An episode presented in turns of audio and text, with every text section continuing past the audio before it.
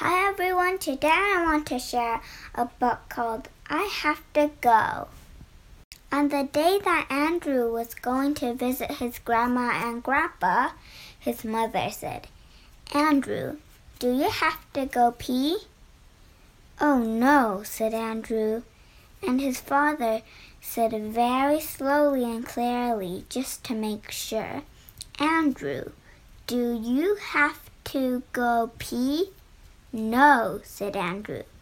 I have decided never to pee again. So they put Andrew into the car, fastened his seat belt, and gave him lots of books and toys. Just when they started down a very large, fast road, Andrew said, I have to go pee. Yikes, said the father. Oh no, said the mother. And the father said, Just wait five minutes, Andrew. We'll come to a gas station in just five minutes. And Andrew said, I have to go pee right now. So the mother stopped the car and Andrew went and peed behind a bush beside the road. When they got to Grandma and Grandpa's house, Andrew wanted to go out into the backyard and play. It was winter time and he needed a snowsuit. Before she helped him put on the snowsuit, the mother said, Andrew, do you have to go pee? Oh no, said Andrew. And the father said, Now wait a minute. Andrew, do you, Y O U, you have to go pee, P E E P? No, said Andrew. I'm never going to pee again. So they put on Andrew's snowsuit. It had 15 zippers, 10 strings, and 5 buckles. It took about an hour to get it on.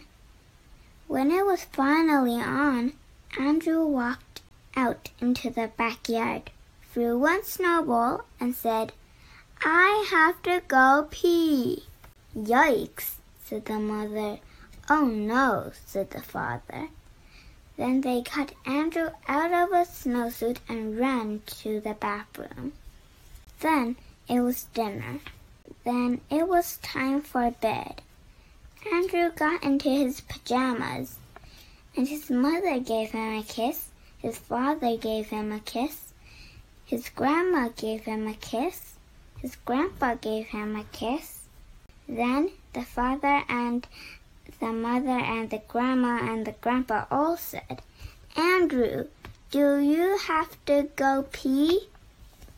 Oh no, said Andrew. I'm never going to pee again. Not ever.